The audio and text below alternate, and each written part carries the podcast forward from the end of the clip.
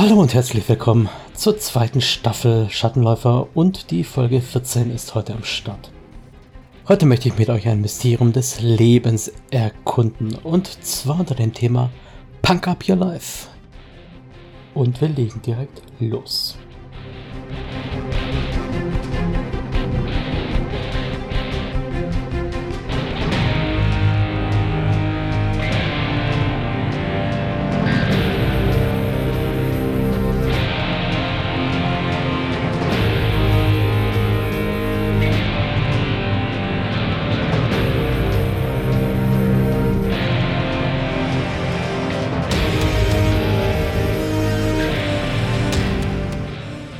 Punk Up Your Life. Was soll denn das jetzt bitte wieder bedeuten? Ja, nachdem ich in der letzten Episode ja so viel Rückmeldung für meine Ausführung zu Punk bekommen habe, unter anderem die inhaltsvolle Ausführung, Campino sei kein Punk, ja, ist er natürlich nicht, oder zumindest nicht mehr, wollte ich auf den Begriff Punk, Cyberpunk und so weiter nochmal ein bisschen eingehen, weil er doch sehr essentiell für das Genre ist, in dem wir uns im Shadowrun bewegen. Keine Angst, ich werde auch noch wie versprochen auf das Genre Cyberpunk im Speziellen eingehen. Aber jetzt möchte ich gerne erstmal so ein bisschen einen Überblick verschaffen über das, was mit Punk überhaupt möglich ist. Und damit meine ich jetzt nicht die Musik oder die Kleidung oder die Art, sich die Haare zu färben, sondern die literarischen Genres, die auf Punk enden.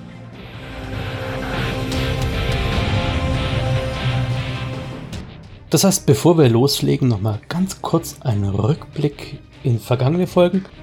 Ich beziehe mich jetzt hier gerade mal auf die Folge Check of All Trades versus One Trick Pony. Ich habe hier eine Rückmeldung von einem Supporter namens Nightfall, der eine Frage diesbezüglich hatte. Und zwar beschreibt er den Wunsch, mal was zu machen, was nicht so norm ist. Er möchte einen orkischen Zauberer spielen. Und zwar einer schamanistischen Tradition und ja, die Orks haben ja von Metatypen einen Maximalwert von Charisma 5. Da hat er also schon sozusagen eine kleine Einschränkung, weil der Entzug mit Magie plus Charisma gewürfelt wird und er damit erstmal maximal 11 hat. Das ist aber nicht so ganz sein Problem, damit kommt er gut klar. Wir haben da an einer ganz anderen Stelle ein Problem, eine sogenannte ludonarrative Dissonanz. Und zwar sagt die Narration im Wesentlichen, Orks, das sind kräftige Kerle. Er aber als Spieler eines Zauberers sagt sich eigentlich, hm, Konstitution ist ja schön und gut, da sollte ich schon ein bisschen was haben, aber die Stärke. Ich brauche die Stärke nicht und selbst wenn ich sie theoretisch brauchen würde, Stärke in Shadowrun 6 mehr oder weniger regeltechnisch tot. Außer eben um Edge zu generieren im Nahkampf. Das heißt, wir haben auf der einen Seite den Wunsch, die Narration zu befolgen, den Ork nicht zu schwach zu machen andererseits aber auch den Wunsch, diesem regeltechnisch toten Wert, Stärke, nicht allzu viele Punkte zu schenken. Und da haben wir so ein gewisses Spannungsfeld. Die Kernfrage, die ich mir gestellt habe, ist, warum ist es so ein Spannungsfeld? Warum muss ich als Spieler an der Stelle wirklich sagen, hm, ich, ich muss diese Punkte effizienter einsetzen? Ich kann es mir nicht erlauben, Stärke auf 2 oder 3 zu setzen, weil der Wert ja nicht gebraucht wird und ich die Punkte anderweitig brauche.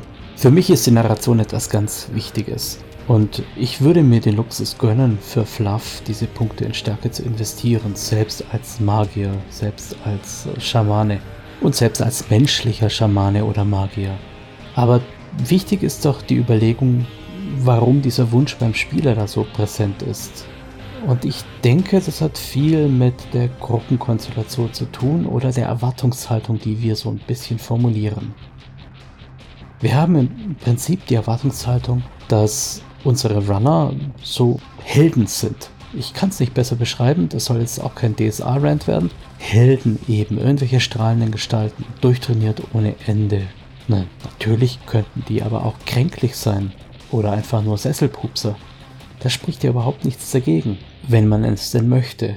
Trotzdem denke ich, dass hier auch von Seiten der Gruppe oder der Spielleitung ein bisschen mehr auf die Narration Wert gelegt werden sollte oder da auch interagiert werden sollte damit.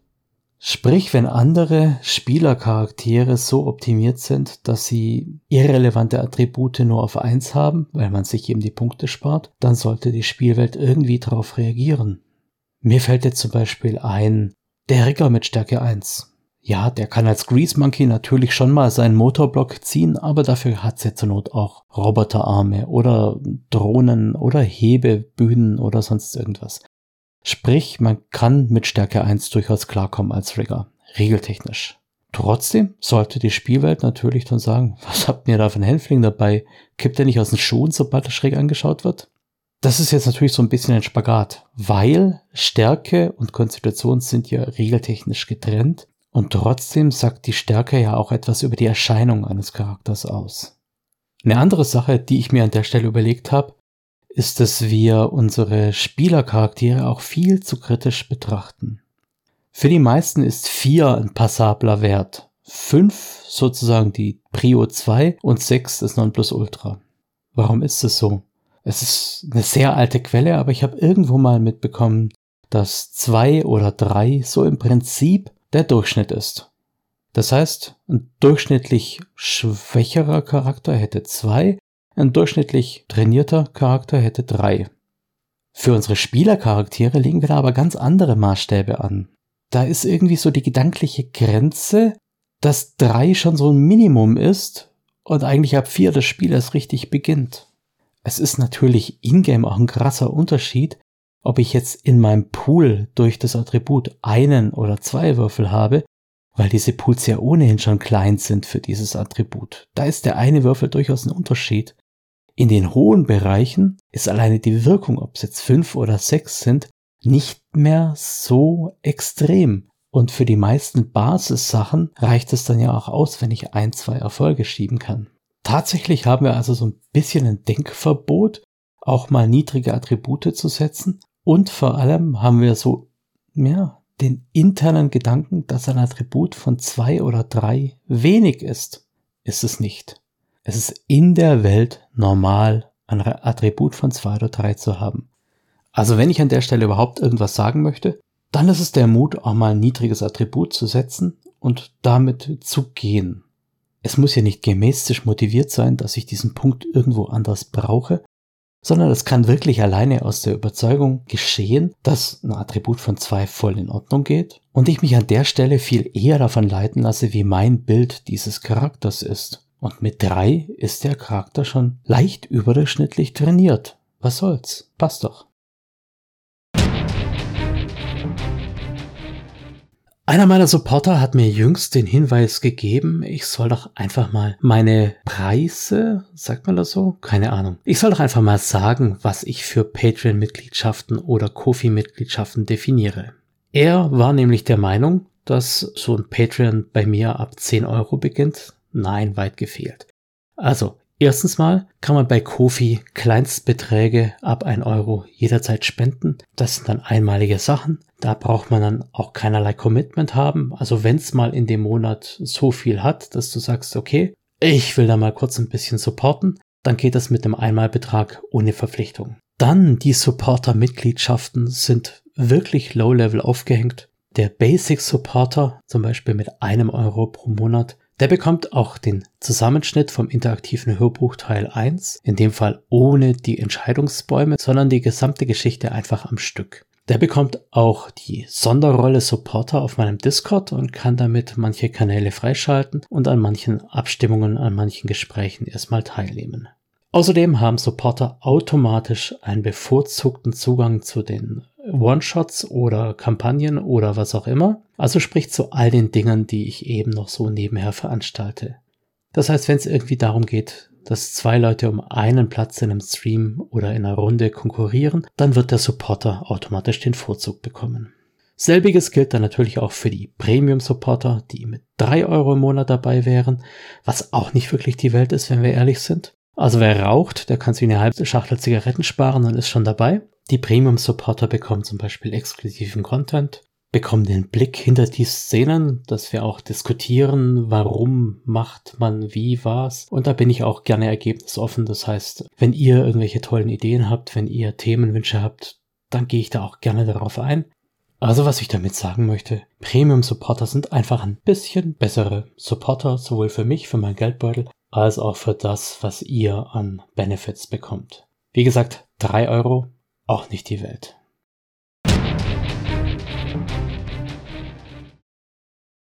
So, aber jetzt ab ins Thema Punk Up Your Life. Wenn man sich ein bisschen umschaut, dann haben wir eine ganze Menge Punk-Genres. Cyberpunk, Steampunk, Magepunk, Gothpunk. Aber woher kommt das eigentlich und was soll es eigentlich bedeuten? Der Urvater dieser Benennungsmethode ist und bleibt der Cyberpunk. Also das, worüber wir letztes Mal auch gesprochen hatten. Diese Benennung Cyberpunk, die stammt übrigens von einem Journalisten und nicht von den zuständigen Autoren selbst. Aber der Cyberpunk hat sozusagen den Trend gestartet, an andere Dinge Punk anzuhängen. Wir erinnern uns daran, Punk ist im Prinzip Umsturz, Widerstand, Revolution, Anarchie, etwas verändern. Das heißt, so ein bisschen ist den meisten Punkt, Punkt, Punkt Punk-Genres gemein, dass wir eine etablierte Weltordnung haben, mit einer mehr oder minder autoritären Gesellschaftsschicht, die bisher das Sagen hatte. Und jetzt kommt etwas und verändert den ganzen Quark. Mischt mal so richtig durch und kehrt das Unterste zu Oberst. Im Cyberpunk ist es eben die Entwicklung von der Matrix oder dem Netz oder wie auch immer es in diesem Teil des Genres eben heißt und der Cyberware, die aus einem Normalo einen Übermenschen machen kann. Venons, das Element des Transhumanismus, war da ganz stark. Oft haben wir eben auch diese gritty Attitude, das heißt irgendwas, was gehörig schief läuft.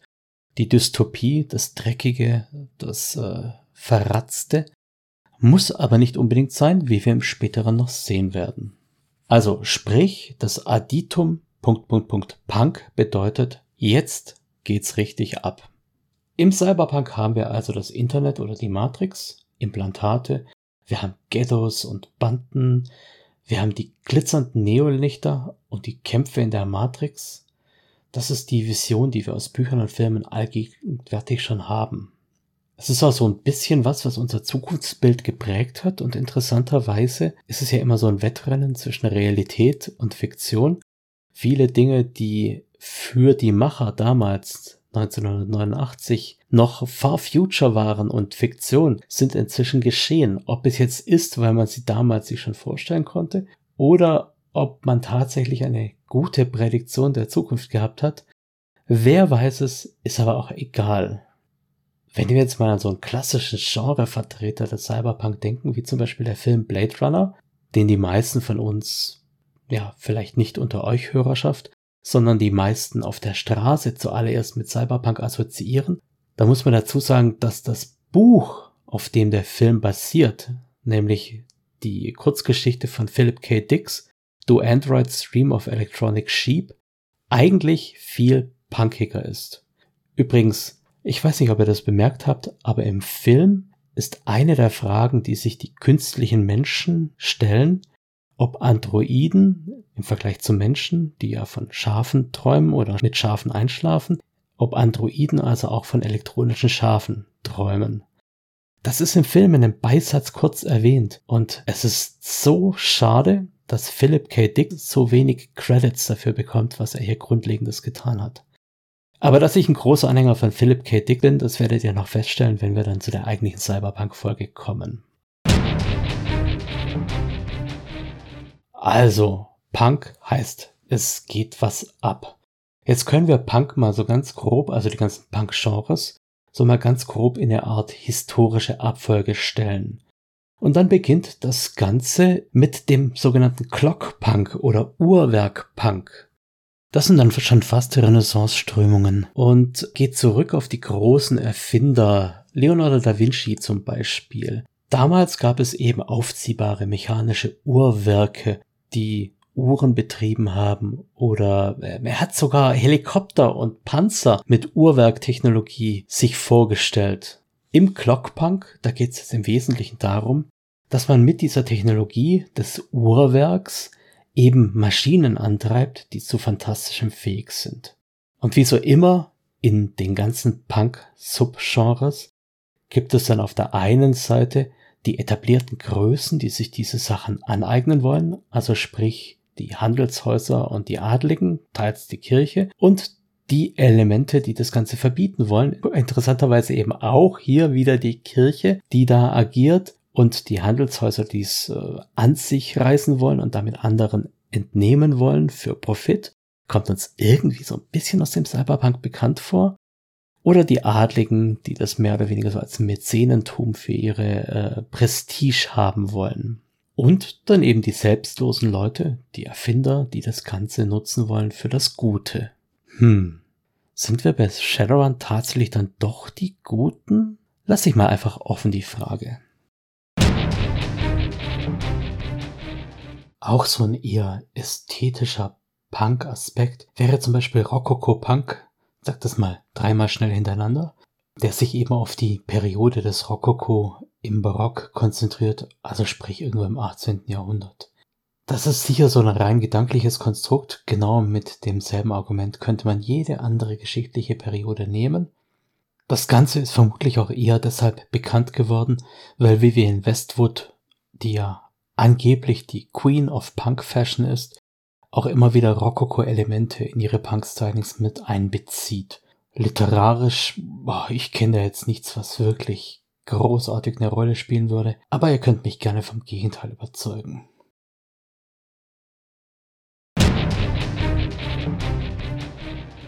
In der Abfolge der alternativen Realitäten kommt nach dem Uhrwerk Punk dann auch direkt der Steampunk, der mit einer ziemlich weiten Spanne so zwischen 1860 und 1920 orientiert werden kann.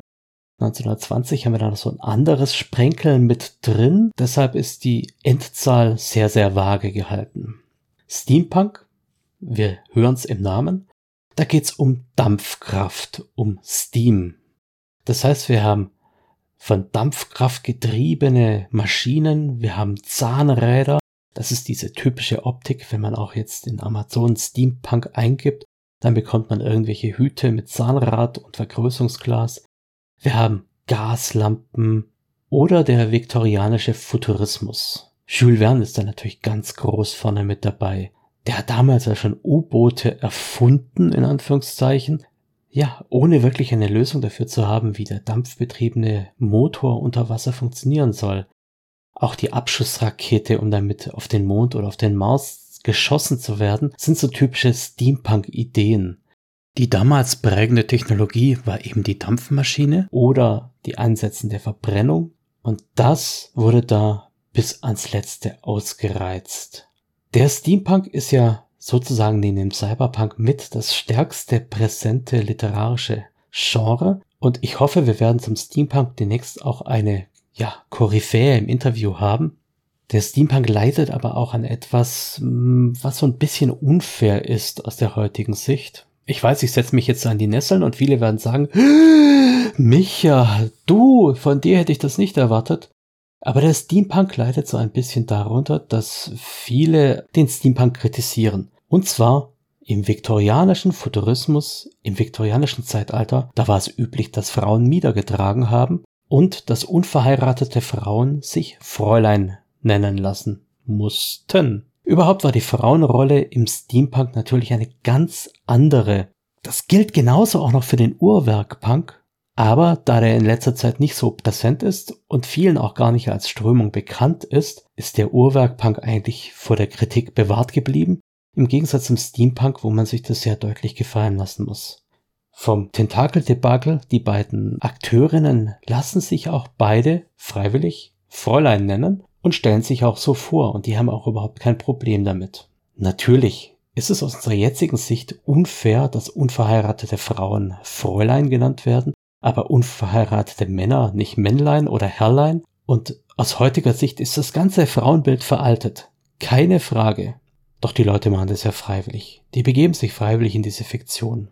Es gibt übrigens auch im Steampunk schon Strömungen, wo das Ganze anders gehandhabt wird und nicht jedes weibliche Wesen, das sich im Steampunk bewegen möchte, muss Mieder tragen und muss sich Fräulein nennen lassen. Das ist also durch die Spielerschaft auch schon ganz arg entschärft und modernisiert worden. Und trotzdem ist da viel Kritik da. Ich kann die Kritik verstehen, ich kann sie nachvollziehen und das ist sicher auch was, worüber man nachdenken sollte. Ich finde es nur nicht fair, dass man anderen Leuten da so sehr in die Parade grätscht, nur um seine eigenen Überzeugungen zu präsentieren.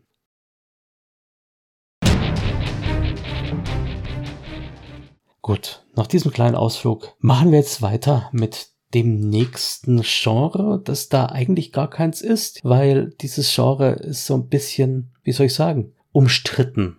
Und zwar geht es um den Deko-Punk. Was soll jetzt bitte Deko-Punk sein? Deko-Punk soll diese retrofuturistische Version der Roaring Twenties repräsentieren. Deshalb sagte ich eben der Steampunk bis 1920, mhm, ja, weil eben da der Deko-Punk mit seinen Roaring Twenties reinkommt. Der Deko-Punk ist so ein Mischding zwischen Steampunk und Dieselpunk, worauf wir gleich noch eingehen werden. Aber es geht eben weit weniger um große, massive Luftschiffe und mehr über die Art, das Ganze darzustellen. Zum Beispiel in Metropolis, dem alten Film, können wir das ganz gut sehen. Das sind dann riesige Architekturen mit opulenten Bögen, viel mit Messing überzogen, viel überflüssiger Tand. Ich meine, diese Hüte, die man damals getragen hat, die waren sowas von nicht zweckdienlich. Dekopunk ist natürlich so ein Stück weit Haarspalterei, ob das jetzt nötig ist, dafür ein eigenes Genre aufzuziehen oder eben nicht. Es ist sicher nicht nötig, aber es tut ja auch niemandem weh. Es wird aber natürlich eher noch schlimmer. Denn nach dem Deko-Punk kommt in der Abfolge der Dieselpunk. Dieselpunk, das ist jetzt diese Ästhetik von Sky Captain and the World of Tomorrow, von den Nazis auf der dunklen Seite des Mondes und so ein bisschen von Captain America beziehungsweise den Konstrukten, die die Hydra damals hatte. Da haben wir also Männer mit Atemmasken in Uniform und irgendwelchen Panzerungen. Da haben wir großbauchige Luftschiffe, die Myriaden von kleineren Schiffen absetzen. Das sind die Nachwirkungen des Zweiten Weltkrieges oder beginnen noch so ein bisschen mit dem Zweiten Weltkrieg. Und das Ganze ist sehr pulpy, sehr Film noir. Im Dieselpunk haben wir ganz häufig diese Golem-Idee, die wir später im Cyberpunk auch noch mit dem Cyber-Zombie oder der Cyberpsychose wiederfinden. Das heißt, irgendein superiores Wesen oder ich weiß gar nicht, ob man da noch Mensch sagen kann, irgendeine Maschine, im Prinzip wie Iron Man kommt aufs Spielbrett und erzeugt erstmal eine gewisse Dominanz, die ja die Welt von oben nach unten umkehrt. Die Ästhetik ist dabei sehr nüchtern und zweckdienlich und so wie man sich eben damals Zukunft vorgestellt hat. Schwerpunkt sind Verbrennungsmotoren und dem, was damals Hightech war. Und das gibt natürlich ganz, ganz interessante ästhetische Effekte, wenn man dann noch so Lochbandmaschinen hat mit Lochstreifenprogrammierung. Ah, ich liebe es. Ich liebe es. Aber auch der Dieselpunk hat natürlich gewisse Probleme. Im Dieselpunk laufen die Leute umeinander, gerne mit schwarzen Ledermänteln, mit strengen Frisuren, mit Uniform en blanc und sonst irgendwas. Und diese Ästhetik, die ist natürlich sehr auf der Kippe hin zu irgendwelchen militanten rechten Ideologien. Allein schon das Tragen von schwarzen Ledermänteln erinnert ja sehr stark an die SS. Wenn dazu noch eine gewisse Symbolik kommt oder das Auftreten, die militante Sprechweise, dann ist die Schwelle schon sehr schnell überschritten von der Darstellung irgendeiner Fiktion und der Verherrlichung irgendeiner sehr bescheidenen Zeit für die Menschheit. Trotzdem ist Dieselpunk natürlich eine sehr reizvolle Sache. Nicht umsonst hat der Dieselpunk ja auch Rollenspielableger, wie zum Beispiel Wolsung oder das, ich weiß jetzt nicht, ob es immer noch Dieselpunk heißt, so ist zumindest der Arbeitstitel, was ja bei Ulysses angeplant ist. Manchmal findet man auch noch das Genre Steelpunk. Das wird oft zeitlich so im späten 20. Jahrhundert verortet und ist eigentlich so eine Maximalphilosophie, äh, Maximierphilosophie dahinter. Das heißt, im Gegensatz zu der Miniaturisierung von Nanotechnologie geht es bei Steelpunk um gigantische Konstruktionen, um den Triumph der echten Welt, des Habhaften über so immaterielle Werte und so weiter. Wenn ihr jetzt nicht wisst, was damit gemeint ist, ich wusste jetzt auch nicht so richtig. Von der Ästhetik her haben wir eben viele glatte, polierte Oberflächen, die mit Bolzen und Schrauben verschraubt sind. Das ist dann schon sehr nah am Dieselpunk, aber technologisch einfach so ein Kick weiter. Und beispielsweise werden Filme wie Terminator oder Robocop darin verortet, hätte ich jetzt schon so ein bisschen meine Schwierigkeiten drin. Vor allem, weil Robocop so ohne Software, hm, naja. Aber klassischer Held wäre zum Beispiel Iron Man, der ja eindeutig nicht mehr Steam oder Dieselpunk ist. Nach dem Dieselpunk schließt sich nahezu direkt der Atompunk oder der Atomic Punk an.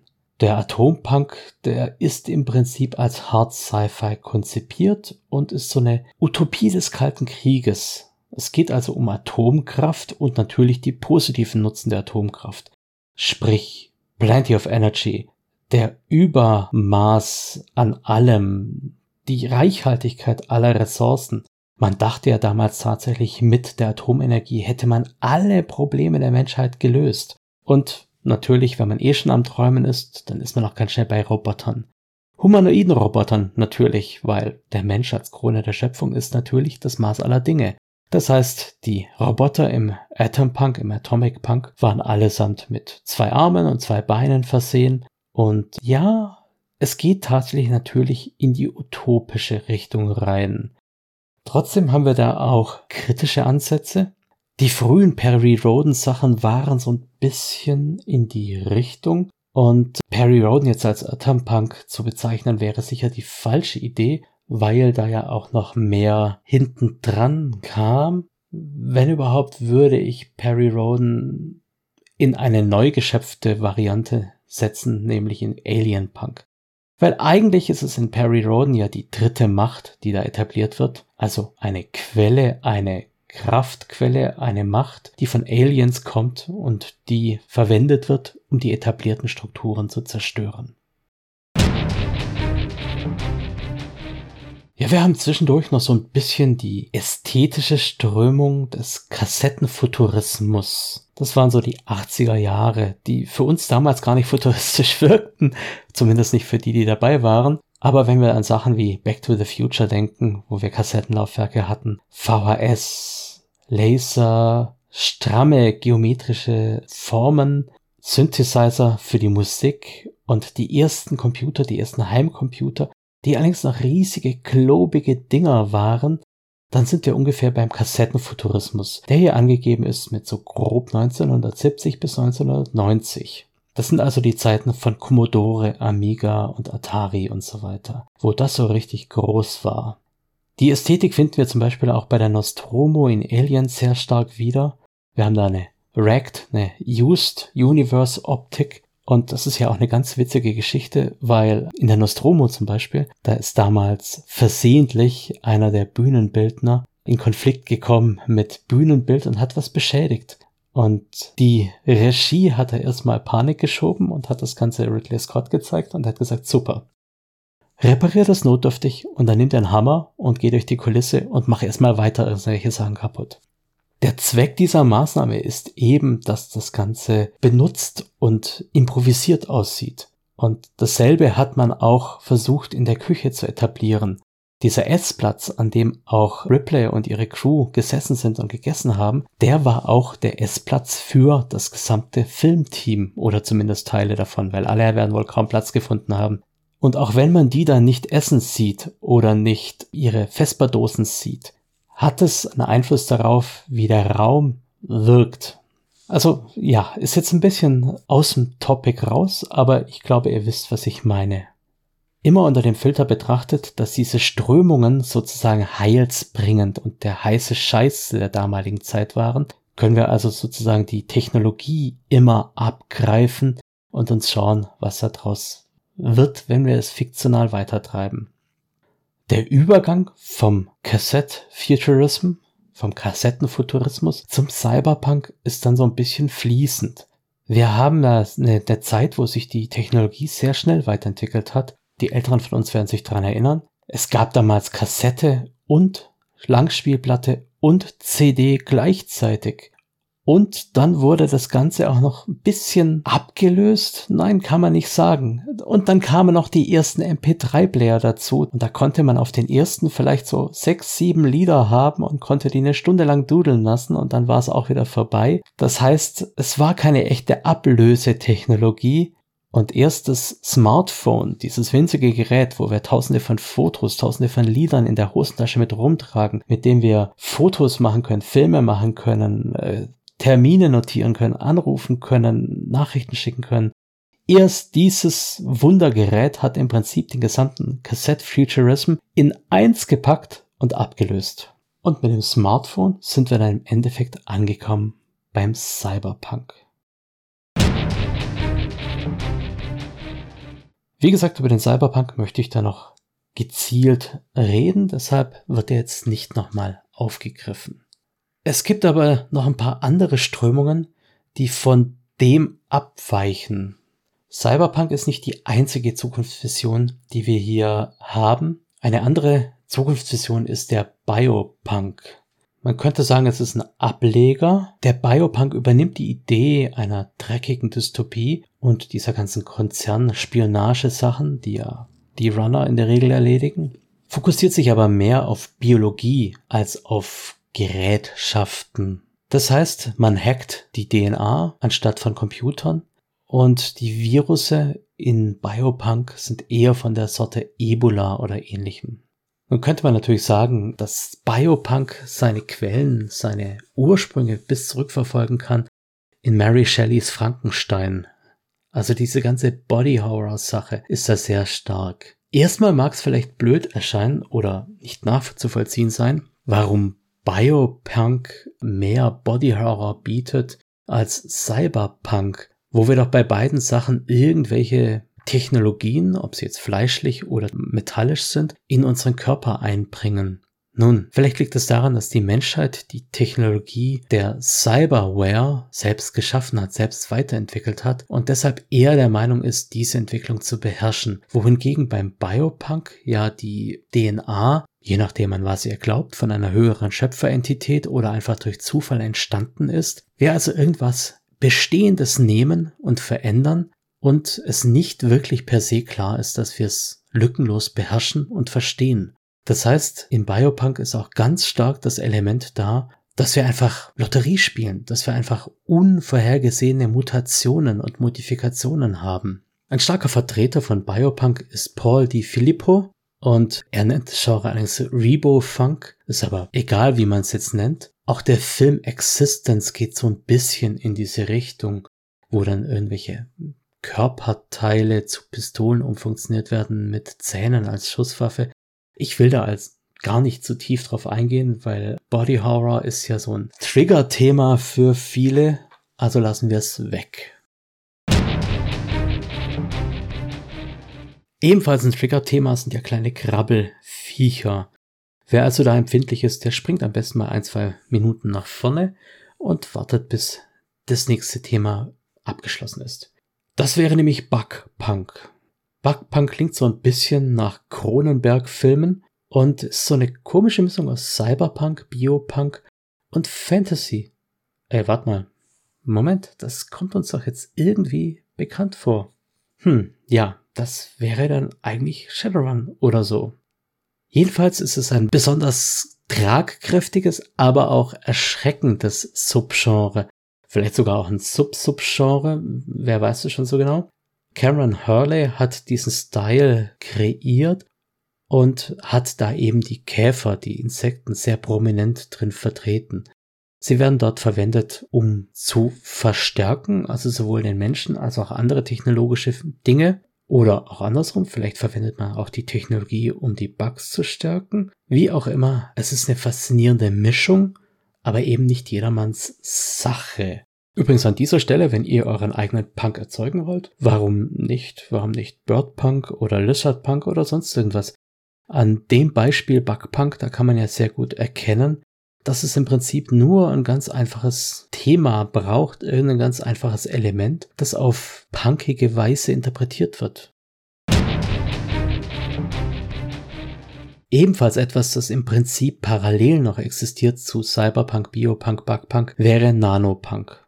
Auch das ist jetzt nicht wirklich der heißeste Scheiß. Das ist nicht wirklich komplett unterschiedlich. Und die Kategorisierung ist trennscharf von Cyberpunk gar nicht zu sehen. Weil, ich meine, in der dritten Edition hatten wir auch in Shadowrun zum Beispiel Nanotech sehr stark vertreten.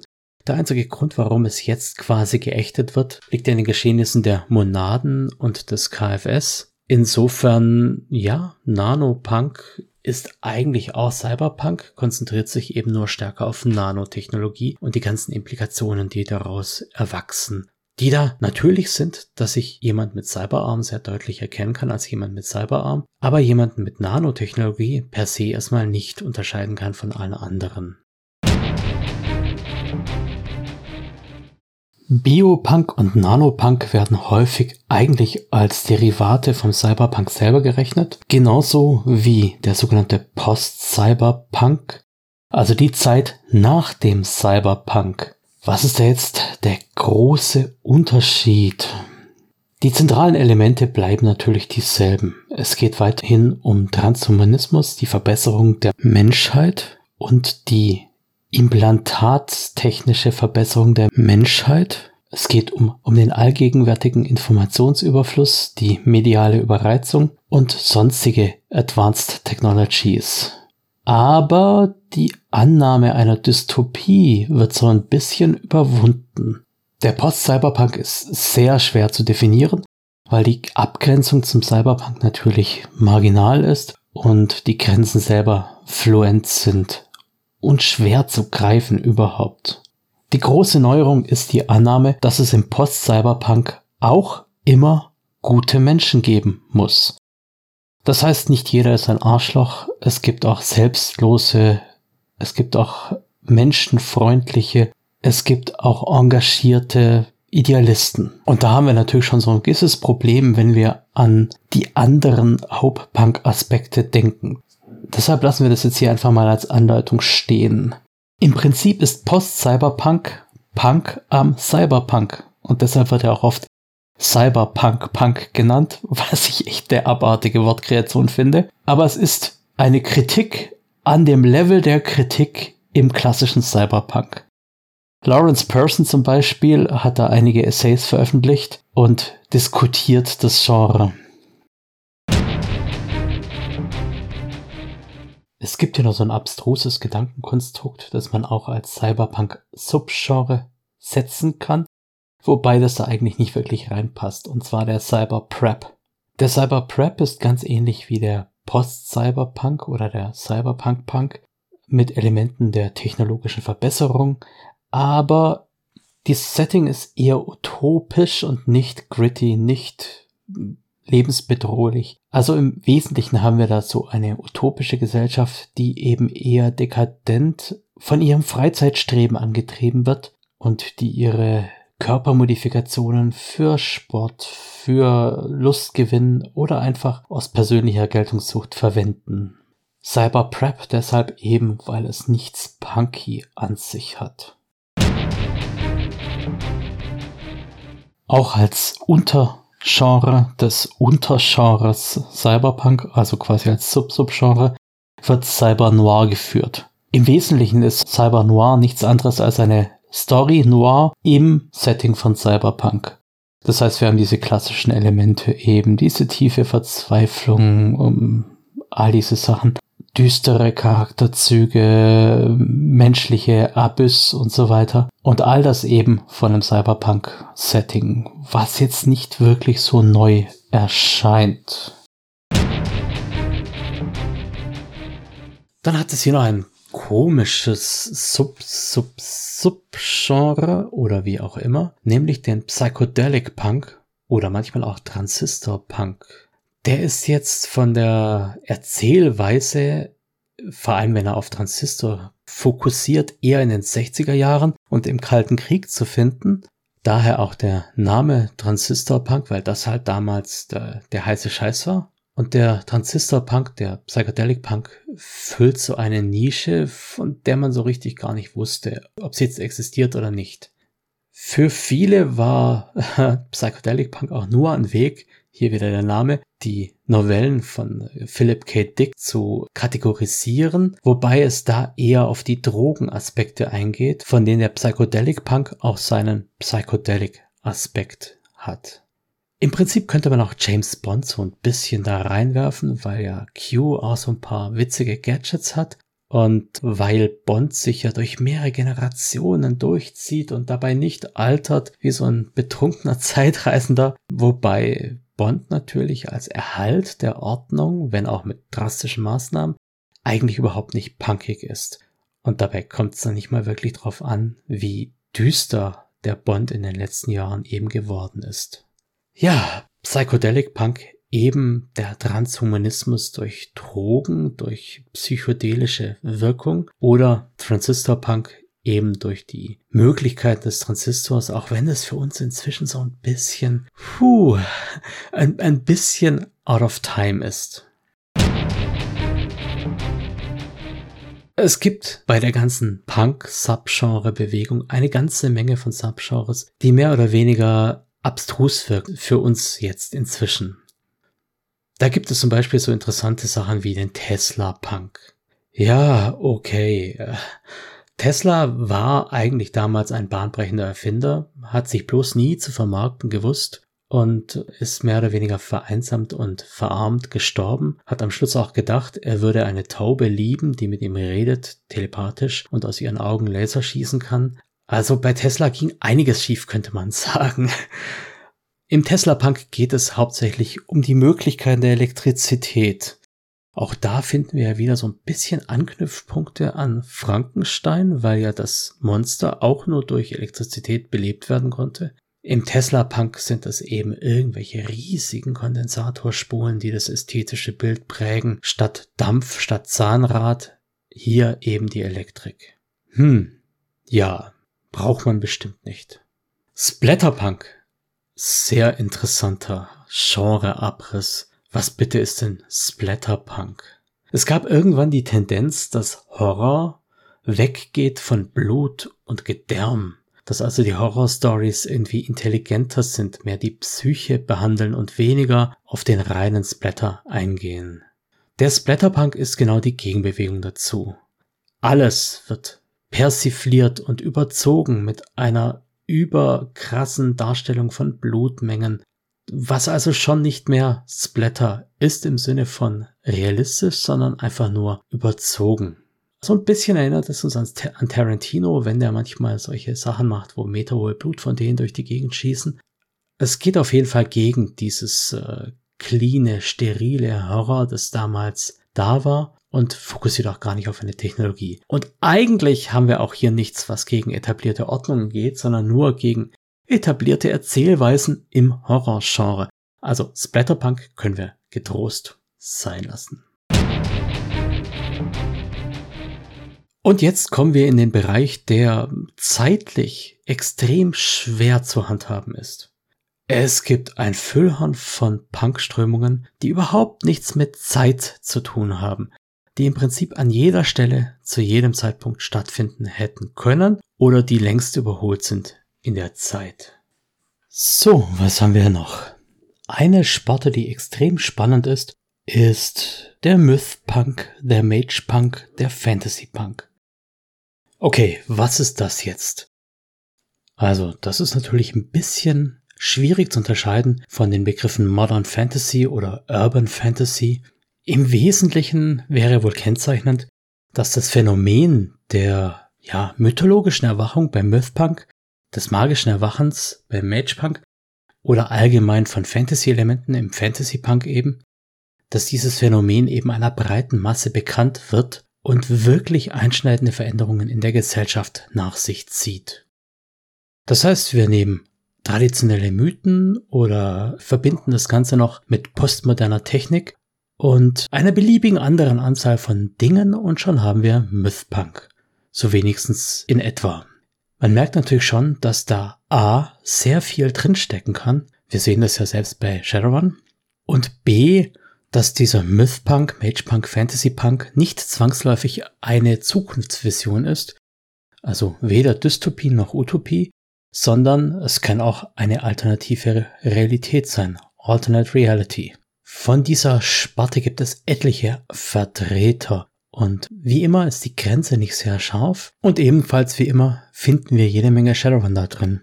Es gibt auch eine ganze Reihe von, ich kann es nicht anders sagen, von mehr oder weniger lächerlichen Punk-Subgenres. Wenn wir uns zum Beispiel mal überlegen, was denn bitte Space Punk sein soll. Ich meine, der Weltraum war schon immer da. Wo ist die Revolution darin?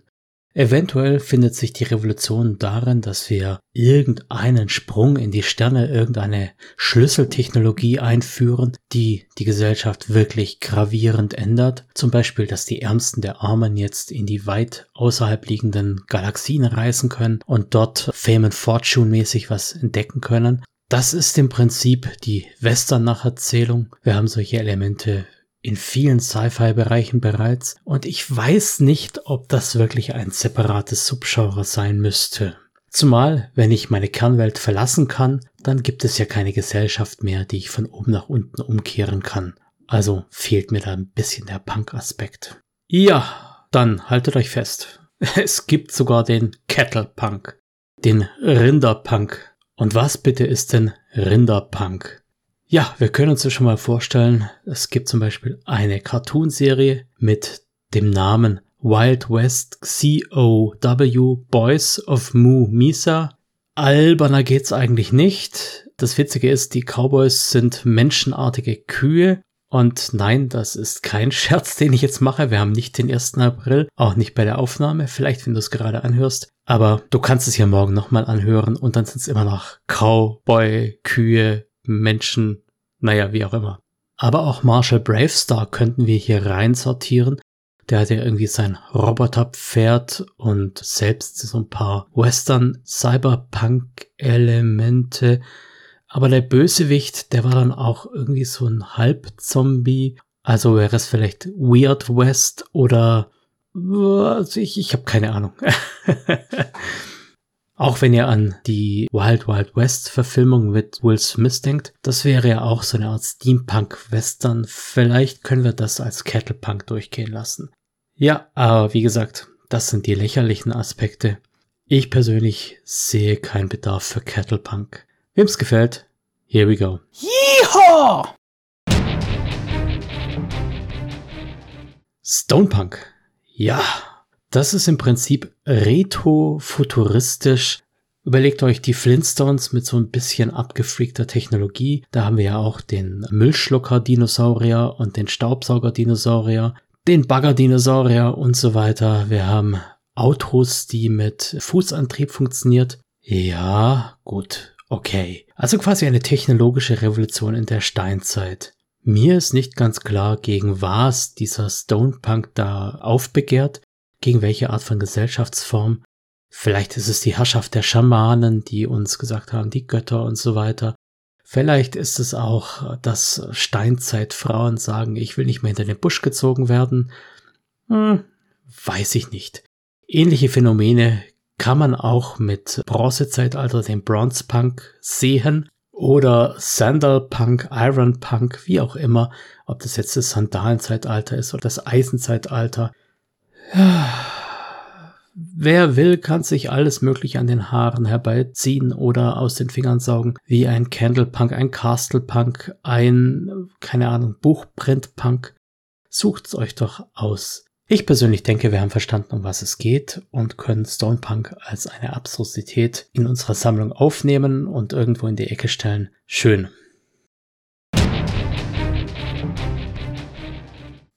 Manners Punk ja, was soll das sein? Da geht's schlichtweg darum, dass man in einer Gesellschaft lebt, die ganz präzise, rigide Männers, also Manieren hat, gegen die man da aufbegehrt mit seinen neuen Manieren. Hier wird zum Beispiel Downtown Abbey als Referenz genannt. Ja, ich weiß nicht, ich habe die Serie nicht gesehen und ähm, ich kann mit dem Begriff auch nichts anfangen. Hat man das jetzt ein bisschen arg gemerkt? Entschuldigung. Irgendwo wird auch der Begriff Ocean Punk geführt. Ja, was soll denn Ocean Punk sein? Auch der Ozean ist ja keine neue Technologie, die da plötzlich in unser Gesellschaftszentrum geploppt ist und alles verändert hat. Ozeane gab es schon bevor es Menschen gab. Vielleicht ist damit mehr oder weniger die Zeit gemeint, in der die Seefahrt so richtig um sich gegriffen hat. Also die Kolonialisierung oder sowas. Und wo wäre dann der Punk? Hm.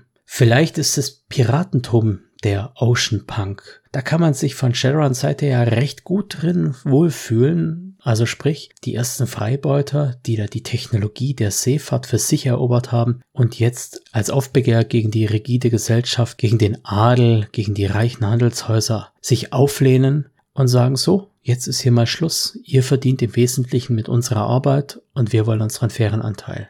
Die Interpretation gefällt mir eigentlich ganz gut und dann kann ich auch mit Ocean Punk was anfangen. Wir hätten also im Wesentlichen dann Piratengeschichten, die ich mit ein paar abgespaceden Erfindungen aufpeppen kann. Elfpunk.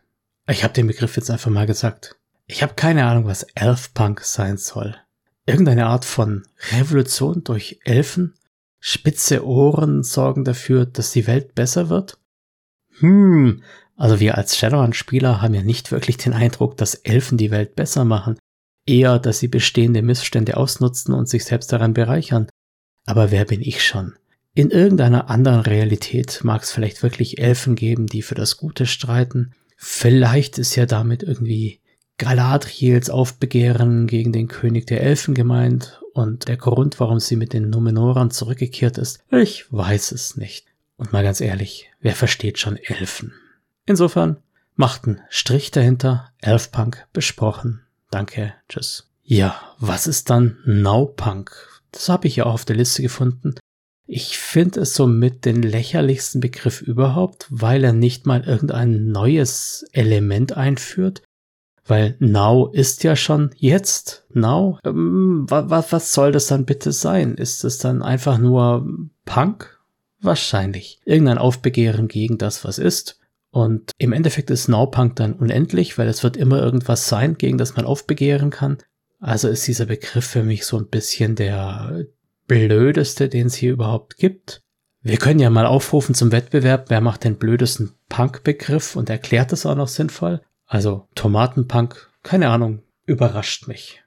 Jetzt habe ich hier aber eine ganze Menge Begriffe einfach mal so runtergerattert. Ich möchte aber zwei, zweieinhalb Begriffe nicht vergessen. Vor allem in letzter Zeit hat der Begriff Solarpunk so ein bisschen an Land gewonnen, sage ich jetzt einfach mal. Solarpunk ist im Gegensatz zum regulären Punk, wie wir ihn bisher definiert haben, eine Art von friedlicher Protest.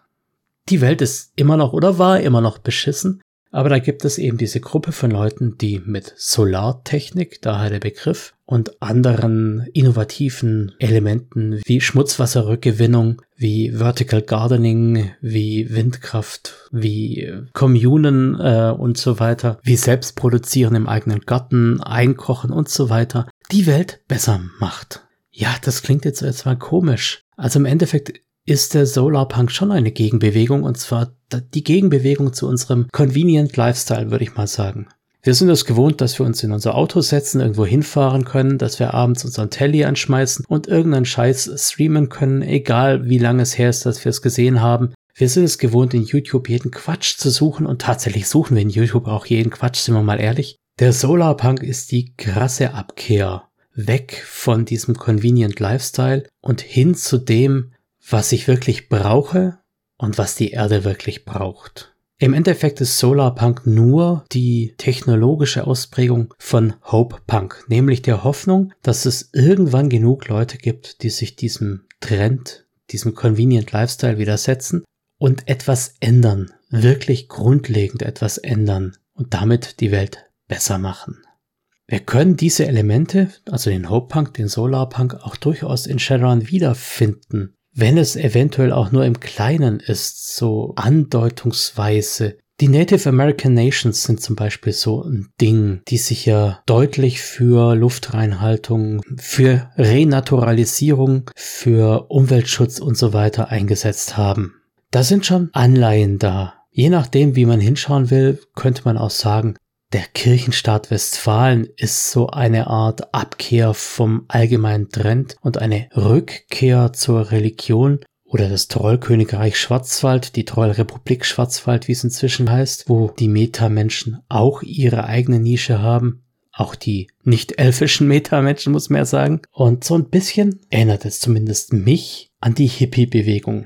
In der Hippie-Bewegung hat man ja auch gemeint, wir können gegen all das angehen, gegen Atomwaffen, gegen Kriege, gegen all das Schlechte auf der Welt. Und unsere Revolution ist die Liebe, die freie Liebe natürlich. Insofern war Woodstock quasi das Gründungsfest des Love Punks, wenn wir so wollen. Und die gesamte Hippie-Bewegung, die gesamte Hare Krishna-Bewegung war quasi das treibende Element. Vielleicht interessanter Punkt. Was wäre denn damals passiert, wenn sich die Hippie-Bewegung durchgesetzt hätte? Wenn weltweit alle in Love, Peace and Harmony aufgegangen wären? Den Gedanken möchte ich jetzt einfach mal so stehen lassen. Ein Begriff, den ich hier jetzt noch jüngst auf der Spiel 2022 aufgeschnappt habe, ist der Begriff des Goth Punks. Tom Dowd bei der Edition Roter Drache hat da ein paar Bücher dazu rausgebracht. Und zwar handeln die hauptsächlich über eine stark technologisierte Welt, die allerdings okkulte Kräfte im Hintergrund hat. Die Protagonisten dieser Serie sind drei Bücher, gehen eben gegen das Okkulte vor und vertreten dabei so eine Art religiösen, hm, sie haben auf jeden Fall religiöse Überzeugungen dabei. Ich will jetzt nicht sagen, es sind Eiferer, weil das klingt gleich zu negativ, aber sie haben religiöse Überzeugungen.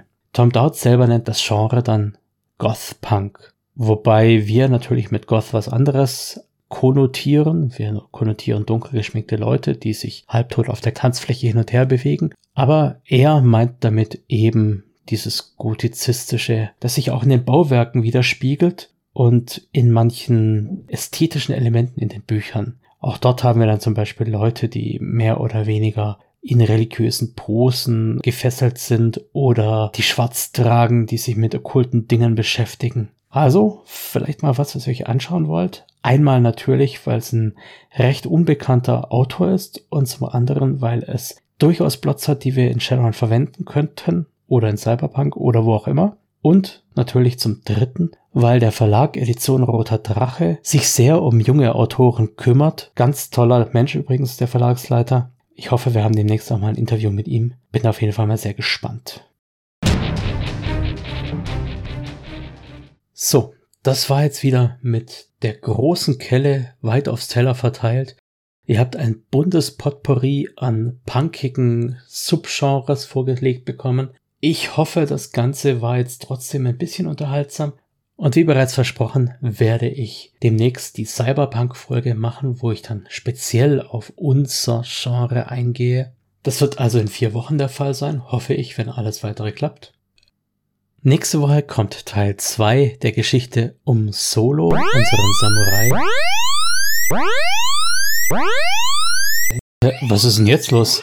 Ah, Fehlinformation-Alarm. Schande, Schande, hier hat sich was Aktuelleres ergeben.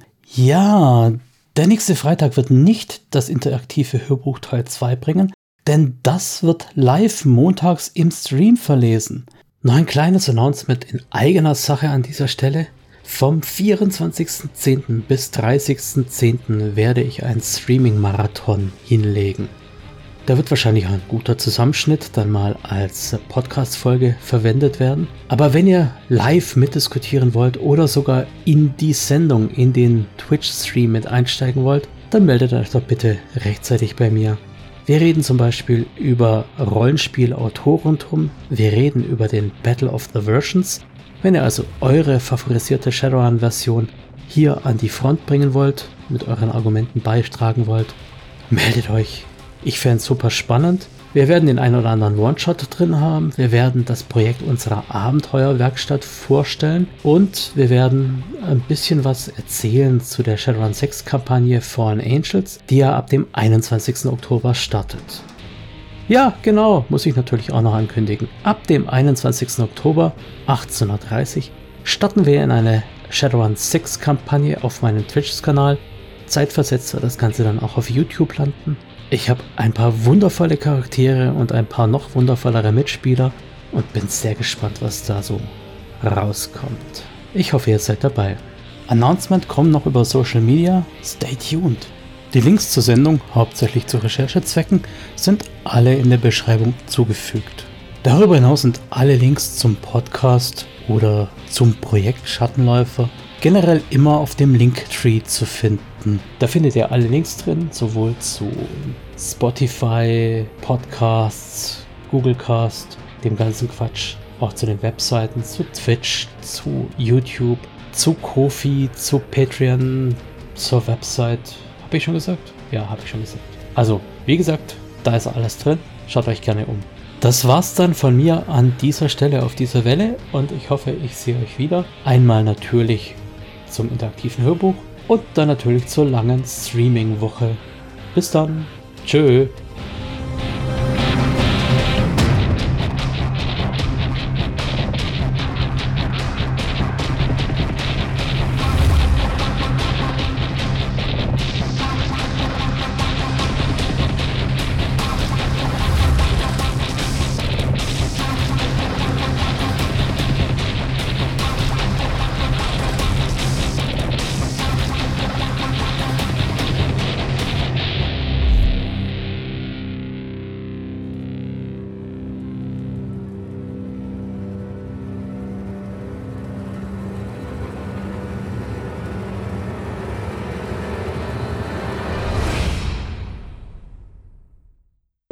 Es muss ja nicht irgendwie gamistisch organisiert sein. Äh, da war es üblich, dass Frauen Mieder getragen haben und das unverheiratete äh, und das unverheiratete Frauen und die Älteren von uns werden sich daran wissen, äh, die Älteren von uns werden sich daran erinnern.